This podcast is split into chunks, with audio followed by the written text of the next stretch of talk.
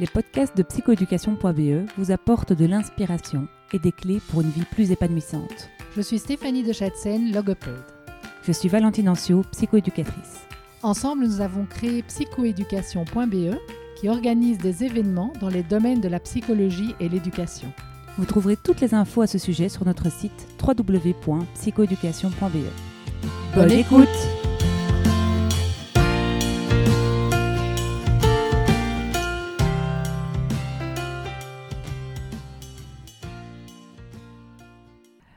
Bonjour Stéphanie. Bonjour Valentine.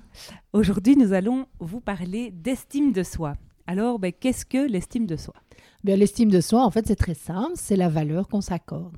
Est-ce que je m'accorde une valeur euh, supérieure à celle des autres? Est-ce que je vaux plus que les autres, moins que les autres, pareil que les autres? Ça, c'est l'estime de soi. Et en fait, avoir une bonne estime de soi, c'est euh, s'estimer à sa juste valeur. Personne ne vaut plus que quelqu'un d'autre et personne ne vaut moins. Tout le monde a des qualités et des défauts, personne n'est parfait. Et quand on a une bonne estime de soi, eh bien, on se connaît bien, on connaît ses, qualités, on est capable de les nommer, on n'a pas honte d'avoir mhm. des qualités, on les reconnaît, mais on reconnaît aussi qu'on a des faiblesses ou voilà des, des traits de caractère qu'on aime moins, on les accepte ça veut aussi dire que quand on euh, fait quelque chose, on est toujours satisfait de soi. Ou parfois on peut ne pas être satisfait, mais alors euh, c'est parce que vraiment on se dit bon ben euh, là j'ai vraiment pas assez travaillé, voilà j'aurais pu faire mieux, je me connais. en tout cas on ne se dénigre pas, on choisit des objectifs qui sont à la hauteur de qui on est, donc ni trop ni trop peu. Et alors, moi, j'ai envie de te poser une question, Valentine. Est-ce que tu penses qu'on peut avoir une trop bonne estime de soi? Alors, ben, je ne crois pas, non, parce que c'est un peu la même chose que se dire est-ce qu'on peut être en trop bonne santé? Ben non, fait, euh, quand on est en trop bonne santé, c'est qu'on va très bien. Tant mieux. Voilà, tant mieux. Et si on a une trop bonne estime de soi, ben c'est que, euh, voilà, elle est, bonne, tout simplement. Mais alors, qu'est-ce que tu penses de celui qui dit euh, Moi, je sais tout faire, moi, je connais tout, et moi, je suis le meilleur, le plus fort, le plus beau? Mais qu'il n'a pas une bonne estime de lui. c'est ça. il se croit supérieur aux autres et ça, ce n'est pas juste. Voilà. Euh, Son estime, il n'a pas, il ne s'estime pas à sa juste valeur. Il se surestime. Tout à fait. Voilà. Et celui qui dit tout le temps je suis nul, j'y arriverai pas, il se sous-estime. Exactement. Bon, alors Valentine, de quoi est faite cette estime de soi? Alors l'estime de soi, elle est faite euh, selon un, un, psychologue américain qui s'appelle Risoner du sentiment de sécurité pour commencer. Donc, euh, le sentiment de sécurité, c'est vraiment euh, bah, tout simple. Hein. Il se construit euh, dans l'enfance, quand l'enfant est un petit bébé, qu'il est extrêmement dépendant de son environnement. Et lorsqu'il pleure et qu'on lui donne à manger, ou qu'on lui change sa couche, ou qu'on lui fait un câlin, il intègre progressivement qu'il a une valeur pour autrui. Et c'est son premier, son premier gabarit, son premier modèle de relation sociale réussi quand c'est le cas évidemment, tous les bébés n'ont pas la chance d'être mhm. soignés euh, correctement. Mais donc, un enfant qui euh, est soigné, euh, qui a des bons soins, en tout cas petit, va déjà se sentir en sécurité parce que bah, quand il appelle à l'aide, finalement, on le protège. Donc, c'est ça. C'est de pouvoir se dire, si je suis en danger, si je suis, si je me sens pas bien, j'ai des ressources à l'extérieur de moi qui me permettent d'être protégé. Et ça lui donne confiance pour grandir. Exactement, tout à fait. Donc ce sentiment de sécurité, s'il y a un mot-clé à, retenir, c'est ce mot de protection et c'est ce mot aussi de limite. C'est super important aussi d'être de grandir dans un environnement où on se sent, où il y a des limites. quoi. Des euh, règles Exactement. Hein, si mhm. euh, on sort d'ici et qu'on se dit il n'y a plus de code de la route, Aïe, ben, ne pas. Voilà, voilà, hein, ou, si on le fait parce qu'on n'a pas le choix, on a un sentiment de sécurité qui est complètement abîmé, on est en mode survie. Quoi. Mhm. Et donc, euh, certains enfants dans les cours de récréation, parfois, sont dans cet état-là. Ils arrivent à l'école ou, dans la cour de récré avec euh, un sentiment de sécurité qui est abîmé parce qu'ils sont en mode survie. Ils disent soit je vais me faire casser la figure, soit euh, le professeur va m'engueuler, soit je vais rater. Mhm. Et donc, en fait, ce sentiment de sécurité est tel que euh, c'est impossible pour lui de se mobiliser au niveau cognitif parce mhm. que quand on est en insécurité et que le mode survie est activé, eh bien c'est la priorité. Donc c'est super important. C'est la priorité pour le cerveau, c'est ça? Il s'occupe d'abord de ça? Voilà, on ne peut pas faire autrement, exactement. Et donc qu'on soit enfant, ado ou adulte, ben, de veiller à se sentir en sécurité dans son environnement, c'est ultra, ultra important parce que sans ça, ben, on ne peut pas progresser. Mhm. Euh, on peut même pas parler d'estime de soi. On en est très loin, d'ailleurs. Donc, Ok. euh, Alors tu dis qu'il faut des règles, des limites. Et qu'est-ce qui se passe quand euh, un parent ou un professeur, un, un adulte est trop sévère et met des limites trop strictes? Ouais, c'est ça. Trop de coercition peut aussi euh, abîmer ce sentiment de sécurité, en effet. Euh, surtout si elles sont pas justifiées, si elles sont euh, trop pas justes, en fait. Mhm. hein. on revient toujours Qu'elles à n'ont pas de sens. Voilà. Donc là, en effet, on n'est plus dans, une, dans un cadre bienveillant et juste. On est dans ce qu'on appelle la coercition, qui est ben voilà, des limites qui n'ont pas de sens. Et même nous, en tant qu'adultes, si on a un patron comme ça, qui, nous met plein de limites, qui nous refuse tous nos congés, qui dit c'est moi qui décide, toi, t'es à moi rien, tu fais ce que je te demande, il n'y a rien à faire dans la relation. On va être mal à l'aise Mhm. on va être stressé, on va être plus euh, voilà, sujet au burn-out. L'enfant, c'est la même chose. S'il a trop de limites, on lui dit non, tu peux pas, laisse-toi tôt, fais machin, fais pas ça. Mhm. Si on le tient en laisse, en fait, si on essaie de le contrôler, eh bien, euh, on, on l'insécurise en fait et euh, on baisse aussi beaucoup son autonomie et ça, c'est très mauvais pour l'estime Ok. de soi. Donc tout l'art est de donner aux enfants euh, des limites, comme tu disais, fermes et bienveillantes, euh, mais ni trop ni trop peu. Pas être trop laxiste et pas être trop... Bon, voilà, déjà un bon point de départ pour développer l'estime de soi. Alors, quand on se sent en sécurité, alors là, ben, génial, le cerveau est disponible, le, le cœur est disponible, euh, voilà, tout individu en sécurité est disponible ben, voilà, pour, euh, pour traverser la vie. Mhm. Et donc, euh, le deuxième axe de l'estime de soi, c'est euh, le sentiment d'appartenance. Ah. Donc, le sentiment d'appartenance, c'est le fait de pouvoir être accepté par un groupe tel qu'on est. Voilà. Donc, on n'a pas besoin de jouer un rôle, on n'a pas besoin euh, euh, de, de- voilà, d'être quelqu'un d'autre. Les gens nous apprécient tels que nous sommes, avec nos qualités et nos défauts. Et ça, ben, c'est hyper, ça construit super bien, quoi. En fait, Euh, parce- oui, parce qu'on se sent aimable alors. Si les fait. autres m'acceptent dans le groupe, ben, c'est qu'il y a chez moi des choses agréables et, et que les autres aiment. tout à fait. C'est hyper valorisant. Ouais, ouais, à Ouais. fond. Donc c'est vraiment ça, euh, le sentiment d'appartenance. Ils sont super forts aux États-Unis pour développer ça, Mhm. avec les équipes de football, de l'école, les t-shirts, euh, tout ça. euh, C'est hyper, hyper porteur pour le sentiment d'appartenance. Bon, et qu'est-ce qu'on peut faire chez nous en Belgique, puisqu'on n'est pas aux États-Unis? Alors, ben, quel que soit en fait euh, le milieu, que ce soit à l'école, en famille ou, ou en entreprise, il y a plusieurs choses qu'on peut faire. Mais c'est sûr que c'est déjà avoir un groupe d'amis. hein, c'est bien commencer en fait, un sentiment d'appartenance, avoir des amis sur qui on peut compter, Mhm. évidemment, ça, ça aide. Euh, dans la famille, ça peut être euh, faire des projets de famille, ça peut être des vacances, ça peut être des photos, ça peut être euh, se mobiliser pour une œuvre caritative, c'est Mhm. hyper porteur pour le sentiment d'appartenance. Et au boulot, ben, ça peut être tout ce qui est team building, c'est étudié Ah, évidemment, hein, ça, ça augmente la cohésion de groupe. Et donc, euh, ben voilà, euh, l'ambiance, euh, le bien-être au travail, l'estime de soi de chacun. Donc, euh, voilà, faire des, euh, des projets en groupe où on s'amuse, où on rigole, où on partage un projet commun, euh, des valeurs communes, où on, on met tous notre énergie dans la même direction.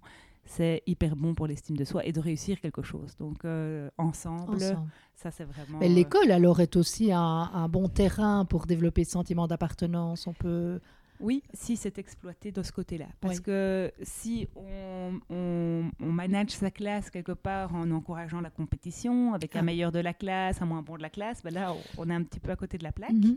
Par contre, euh, se mettre des défis, par exemple, chaque jour pour la classe. Donc aujourd'hui, notre défi, c'est, euh, je sais pas moi, euh, euh, d'avoir la plus belle écriture possible.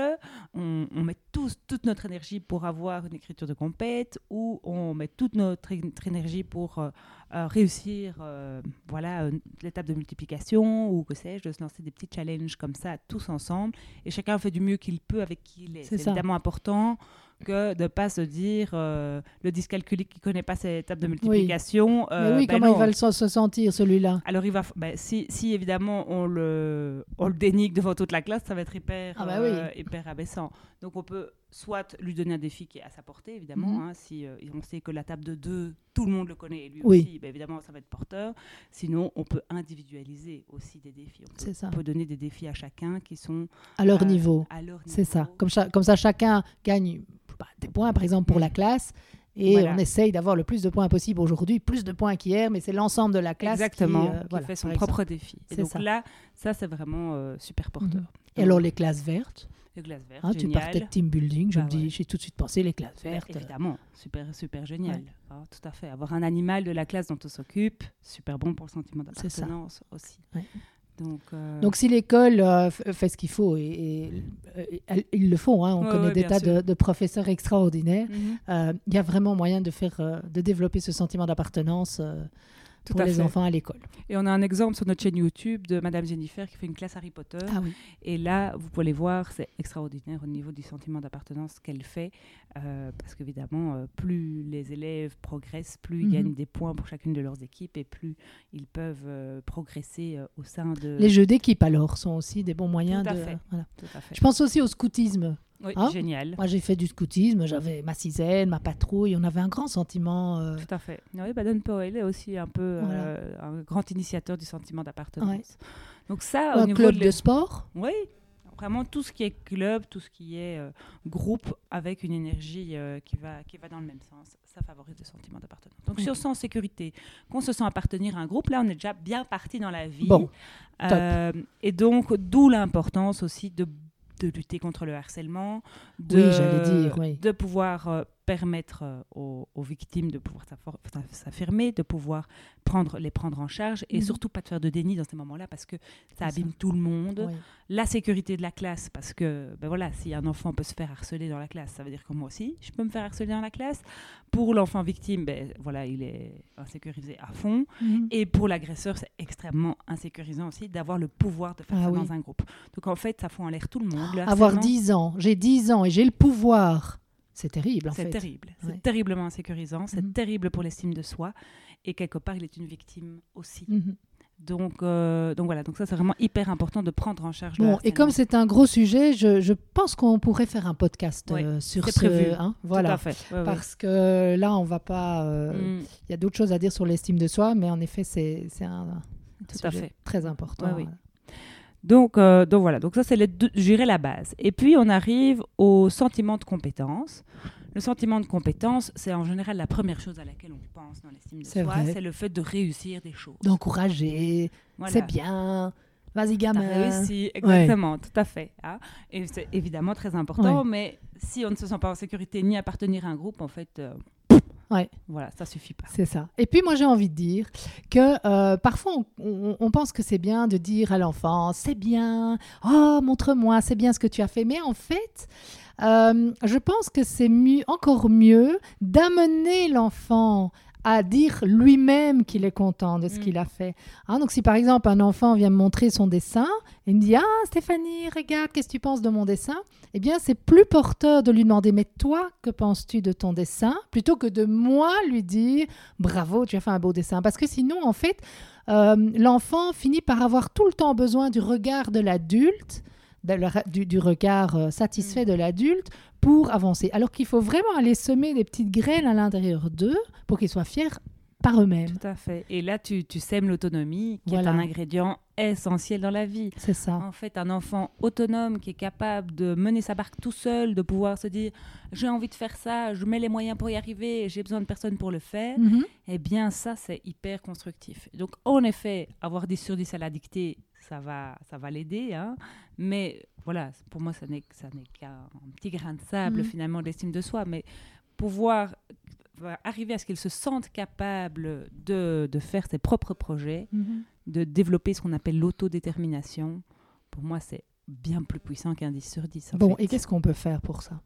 Alors, ben, on peut euh, déjà euh, ben, lui faire expérimenter des, des choses pour savoir ce qu'il aime, ce qu'il n'aime pas. Oui. Et alors, ben, on peut lui dire ben, est-ce qu'il y a des défis que tu as envie de te lancer En Mhm. fait, le mettre au défi, qu'ils soient évidemment des défis justes, hein, on ne va pas Mhm. euh, lui mettre des défis euh, super violents, euh, mais des défis qui sont à sa portée.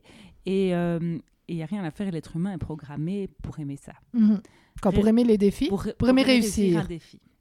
Je pense que ça, rien à faire, ça sécrète cette petite Bah, adrénaline. c'est très valorisant, hein. Ça valorise. Mm. Et quand on a réussi une fois, ben, qu'est-ce qu'on fait? On a envie de recommencer. Évidemment, plus Et donc- difficile. voilà, et donc ça, euh, sans que ça soit évidemment une pression euh, malsaine, hein, parce Mm. que je veux dire, on peut aussi dériver dans un truc où euh, l'enfant est en compétition tous les jours de Non. la semaine. C'est pas du tout le but. Le but, ça peut être et un défi, ça doit pas non plus être un truc euh, qui, qui, qui, qui, est annoncé dans les journaux. Quoi, hein. Mhm. Je veux dire, euh, faire un défi, ça peut être préparer le repas pour euh, toute la famille euh, le soir. C'est ça. S'il aime cuisiner. Enfin, ça, voilà, ça peut être Voilà. quelque chose voilà, de très simple, qui ne coûte pas d'argent, pas d'énergie, pas Mhm. des heures de soutien en mode coach sportif des parents. Mhm. voilà, un défi, ça, ça- voilà, il faut, faut vraiment voir ça en mode constructif et construction de l'estime de soi, développement de compétences, prise de conscience de ses forces. Et après le défi, ben, ce qui va être intéressant de dire, ben, si tu as fait un repas pour toute la famille, ben, tu été vachement euh, organisé, tu as pu suivre une recette, tu as même été un peu créatif, parce que tu t'es dit que... Être voilà, précis dans ce que on va euh, souligner comme euh, bien fait, bien préciser les gestes, les actions, les paroles qui ont été euh, voilà. voilà pour- pour- euh, et, et qu'on peut mettre en avant plutôt que de dire c'était super, bon, c'était super, oui. ouais. Alors, euh, Et là, c'est vrai que l'enfant va prendre conscience des forces qu'il qu'il- qu'il a et parfois même les utiliser dans des domaines euh, autres que la cuisine. Parce que s'il a été précis, bah, peut-être qu'il sera bon en géométrie, peut-être qu'il sera bon en escalade, peut-être qu'il sera bon dans d'autres domaines autres que la cuisine parce qu'il s'est dit, bah oui, c'est vrai, en fait, je suis consciencieux, je suis précis et donc je peux utiliser ces, ces compétences dans autre chose. C'est ça. Parce que ça, ça me fait penser, hein, j'ai beaucoup de petits patients parfois qui arrivent chez moi et puis qui sont tout fiers parce qu'ils me disent Oh Stéphanie, Stéphanie, j'ai eu un bon point à l'école. Et quand on leur demande Ah Bon, super, et t'as fait quoi pour avoir un bon point? Ben j'ai été sage. Bon, super, mais t'as fait quoi? Mais j'ai été sage. Bon, ok, et quoi C'était à la récré C'était en classe Euh, C'était à la récré. Bon, mais t'as fait quoi à la récré? Mais j'étais sage. Et en fait, l'enfant ne sait pas Mhm. pourquoi il a eu ce bon point, donc il va pas pouvoir le reproduire. Exactement. Voilà, donc bien préciser, eh bien, chapeau, euh, tu as été consciencieux, tu as été organisé, tu as mis la table dans l'ordre, tu as réussi à faire une recette difficile, que sais-je. Tout à fait. Et je dirais, si un enfant est scolaire, évidemment, on peut exploiter le terreau scolaire pour lui faire prendre de ses, ses conscience de ses qualités. Si l'enfant n'est pas scolaire, voilà, surtout découvrir en dehors de l'école quelles sont, euh, quelles sont ses forces. hein. J'aime beaucoup la, la métaphore de, de l'usine de chocolat. hein. Mhm. Si, si le patron de l'usine de, de chocolat Côte d'Or euh, fait le bilan de son année et il se rend compte que le chocolat aux noisettes cartonne. Tout le monde achète du, chocolat aux noisettes, les ventes explosent. comprends, j'adore. Truc de dingue. Et puis le chocolat aux bananes, ben, ma foi, c'est moins bien. Quoi. Mm. Les gens les gens n'en- achètent pas tellement. Il y en a un peu qui en achètent, mais, mais très peu. À ton avis, Stéphanie, quelle va être sa stratégie commerciale pour euh, l'année qui vient? Bah écoute, à mon avis, euh, le chocolat ou banane, il va laisser tomber. Je vois pas pourquoi il mettrait plein d'énergie euh, pour Mhm. un truc qui marche pas. Euh, par contre, bah, il va développer encore plus le chocolat aux noisettes. Voilà, exactement. Eh ben, L'individu, l'être humain, c'est ça. C'est vraiment ça le mode d'emploi d'un individu. C'est de te dire, OK, tes forces, c'est ton chocolat aux noisettes, on va le booster au max.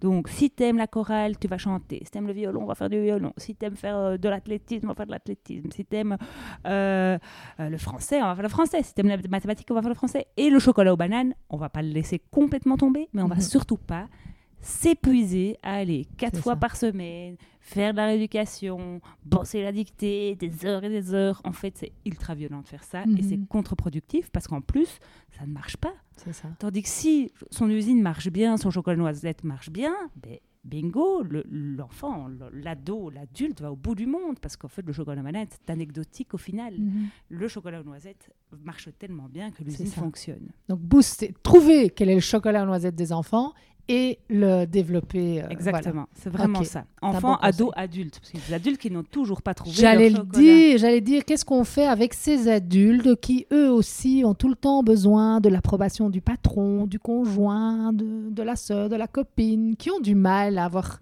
confiance en eux, à aller vraiment, euh, voilà.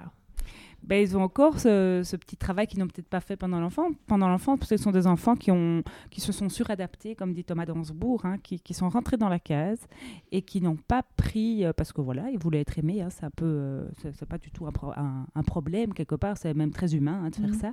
Euh, mais donc là aujourd'hui, on peut imaginer, en tout cas je leur souhaite, d'avoir envie de sortir de cette case et d'aller explorer en fait leur potentiel et donc ça peut se faire de manière assez, assez sécure, j'ai envie de dire, dans, dans la société où on est quand même beaucoup protégé, en Belgique en tout cas, Euh, en Europe je dirais même, si je peux euh, même abuser. Je pense qu'en Amérique du Nord aussi, ça va euh, assez, assez bien. En tout cas, explorer son potentiel, et puis de toute façon, explorer son potentiel, c'est pas dangereux. Et ça, veut- ça veut dire quoi concrètement? Aller essayer des choses qu'on n'a jamais essayées? Exactement. Ça peut être ça. Ça Oui. peut être rencontrer des gens qui font un métier qui nous intéresse. Ça peut être euh, se dire ah bah tiens je vais faire des cours de cuisine en soirée en fait. Ça c'est pas très Mhm. dangereux en soi. Non. Hein. Et de se rendre compte en fait qu'on adore ça, qu'on Mhm. tripe. Donc trouver, euh, de nouveau, trouver sa voie, ce qu'on aime. Et, et- et- Mais voilà, en testant. En Mhm. testant, en allant voir. Quand on écoute une émission de radio, on se dit, oh ça, ça m'intéresse, j'ai envie de découvrir. Allez découvrir, quoi. Vraiment partir à l'exploration de la vie. Euh, c'est passionnant et elle est courte. Donc, euh, Mhm. si on n'a pas encore trouvé notre chocolat aux noisettes ben, à, notre- enfin, à un- à la- à l'âge adulte, ben, voilà, il faut, vite le trouver. Il faut le trouver. que, ouais. Et alors ceux qui ont, qui ont parce qu'il y a des gens qui, qui savent ce qu'ils aiment, mais qui manquent quand même cruellement euh, de confiance en eux. Alors moi j'ai envie de dire que pour oser se lancer, parfois on croit que pour oser se lancer, il faut être sûr de réussir. Allez, c'est une grave erreur. En fait, on arrive à se lancer uniquement si on a confiance que si on se plante, on arrivera à le supporter. Et je pense que ceux qui ont confiance en eux, en fait, c'est ça. Ils n'ont pas confiance qu'ils vont tout réussir. C'est Au contraire, ils, ont, ils savent qu'ils sont vulnérables, mais ils ont confiance dans leur capacité à rebondir devant la Mm. difficulté. Ils ont confiance dans leur débrouillardise, euh, dans le fait qu'ils sont bien entourés, qu'ils ont des ressources autour d'eux ou en eux. Et donc, on s'engage. Je crois que personne ne s'engage en se disant euh, je suis le meilleur, je vais y arriver. Au contraire, on s'engage en se disant je suis vulnérable, mais je connais mes faiblesses. Et si je suis devant un précipice, je saurai ce qu'il faut. J'ai confiance dans mes capacités pour. euh, Ouais. Et tu arrives euh, vraiment très bien au quatrième axe qui est la connaissance de soi. voilà. Et dans la connaissance de soi, je trouve qu'il y a oser être vulnérable. Être vulnérable n'est pas épouvantable, Tout le monde l'est. n'est pas une gêne, n'est pas Mhm. honteux en fait. On peut, face aux épreuves de la vie, se sentir vulnérable, avoir besoin d'aide. Et c'est extrêmement euh, valorisant pour les autres en fait. Il faut pouvoir se dire que quand on est vulnérable, déjà on rassure tout le monde. Ah. Donc ça c'est quand même déjà un bon point. Mhm. Ah, elle aussi, elle est dans la merde. Ah ben, franchement, Ah bon, ok. Plantez-vous, ça m'aidera. voilà. Alors, faut pas se nourrir de ça, évidemment, parce que. Mais je pense que c'est vraiment important de pouvoir se dire, bah oui, moi aussi je foire, moi aussi je crie sur mes enfants, moi aussi euh, euh, parfois euh, je m'énerve pour rien, moi aussi parfois je pleure pour une broutille, moi aussi je faiblesses. suis bordélique et, et vraiment les accepter, les assumer. Je pense que c'est vraiment euh, super important. Et en fait, plus on les aime, nos faiblesses, moins elles sont dérangeantes, en fait. C'est ça. Mhm. Et euh, je crois qu'il faut vraiment embrasser ça. Euh, et, et donc ça, c'est donc le- dans le quatrième axe qui est, qui est la connaissance de soi. ben, il y a la prise de connaissance de nos forces, et, et on en a déjà parlé, mais il y a aussi le fait d'assumer ses faiblesses, de C'est se dire, ben voilà, je suis pas toute puissante, je suis pas... Puisque les faiblesses peuvent pas parfois être des forces? Ah si. Moi, en tout cas, je, je trouve, en tout cas, euh, qu'en fait, plus on les aime, plus en fait, elles deviennent au final Voilà. des forces. Donc c'est ça qui est assez magique. Ouais. Je trouve que, voilà, moi par exemple, je suis très impatiente. Ben, le fait d'être impatiente ben, me permet d'avancer dans mes projets, de ne pas perdre de temps, de, de se dire, bon voilà, allez, go, on y va. Mhm. euh, et, et, euh, et ça, je trouve que c'est, pour moi, en tout cas, je m'en sers de Mhm. cette manière-là. Alors, voilà, ça reste parfois embêtant euh, à certains moments, mais bon, la, la vie n'est pas parfaite et, et c'est pas l'objectif que la vie soit parfaite non plus. C'est ça. Bon, donc si on résume, l'estime de soi dépend, premièrement, d'un bon sentiment de sécurité. Mhm. Ensuite, d'un bon sentiment d'appartenance. Enfin, d'un bon sentiment de compétence. Mhm. Et pour terminer, de- d'un bon sentiment de connaissance de soi, Mhm. d'identification. Bien se ça. connaître. Ouais, Bon. d'identité, ouais. D'identité, c'est le mot que je cherchais. Ouais, tout Voilà. à fait. Alors, euh, quand on a tout ça, Mais quand on a tout ça, ben, euh, on a une bonne estime de soi. Et Mhm. donc, et ça permet quoi? Ben, ça permet ben, déjà de se sentir apaisé parce Mhm. que ben, si on se sent en sécurité, ben, on, est, on est apaisé face à l'environnement dans lequel on se trouve. Ça permet d'être aimé parce que si on a un sentiment d'appartenance, on se sent aimé et ça, Mhm. c'est quand même euh, la nourriture de l'être humain, de pouvoir se sentir aimé, apprécié par autrui. C'est quand même un bon engrais pour grandir, euh, quel que soit notre âge. Ça permet de se réaliser. hein. Donc, si euh, je me sens compétent, que je me dis, bah voilà, je me lance dans une activité professionnelle qui m'éclate. Je pense à, à- à- à un graphiste que j'ai rencontré à cours de cuisine qui m'a dit, Ouais, j'ai tout laissé tomber le graphiste parce que voilà, en fait, euh, je me suis rendu compte euh, à la naissance de, mon premier enfant que j'adorais faire du pain. Ah. Et donc, en fait, mais c'est génial, en fait, c'est- trop bien, c'est trop bien, des histoires comme ça, moi j'adore ça, quoi. Je me dis, mais waouh, quoi, il a trouvé son chocolat noisette et il a eu le courage de tout lâcher et de se dire, et ça marche. Donc, Mm. c'est ça qui est génial. Donc, euh, donc vraiment te dire, et qu'il n'y a pas de sous-métier, que on, on- vraiment les métiers parfois techniques et manuels sont, sont vraiment relégués euh, aux oubliettes Ah, parce qu'ils ne sont pas valorisés. Or, ce sont des métiers, mais fantastiques, Mm. quoi. Franchement, moi, l'intelligence pratique en ce moment, c'est ce que j'admire le Mm. plus, parce que c'est ce que j'ai sans doute le moins appris dans ma vie parce que je suis une fille, probablement, parce que euh, euh, ben voilà, euh, j'ai fait des études générales et d'université. Mm. Donc, en fait, j'ai pas eu accès à ça. Or, c'est extrêmement utile et nécessaire au quotidien. Donc, euh, voilà, vraiment, il faut rien jeter à la poubelle. Tous les métiers sont intelligents, tous les centres d'intérêt sont valables. Donc, se réaliser, peu importe euh, ce que la société euh, impose, vraiment, il faut que ça vibre chez vous. Et si ça vibre chez vous, c'est que c'est juste. Et, et alors, ben, si on se connaît bien, Mhm. ben, on va choisir des chemins de vie qui nous ressemblent. C'est ça. Et alors, euh, pour, pour clôturer, j'ai envie de, de parler d'une image, euh, ou te demander de parler d'une image, c'est l'image euh, de l'arbre. De l'arbre. L'arbre De- de besoin? Non, euh, de briller comme un... Ah, d'oser être magnifique. Oser être magnifique, Ah, voilà. Oui, oui, ça c'est une image que nous devons à Armella, qu'on aime beaucoup, hein, une petite fée que vous pouvez aller euh, découvrir sur son site Conscience Quantique. Euh, oser être magnifique, je trouve que c'est une métaphore qui est assez extraordinaire. Armella, quand on l'a rencontrée, il faut, faut quand même se dire qu'Armella, moi quand je- j'ai lu ses BD, je me suis dit ça doit être quelqu'un de super euh, charismatique, imposant, euh, qui euh, voilà. Pas je, du je- je me tout. suis dit- et en fait, bah, c'est pas qu'elle n'est pas charismatique, elle l'est. Elle l'est. Mais c'est comme une petite fée, toute discrète, Oui.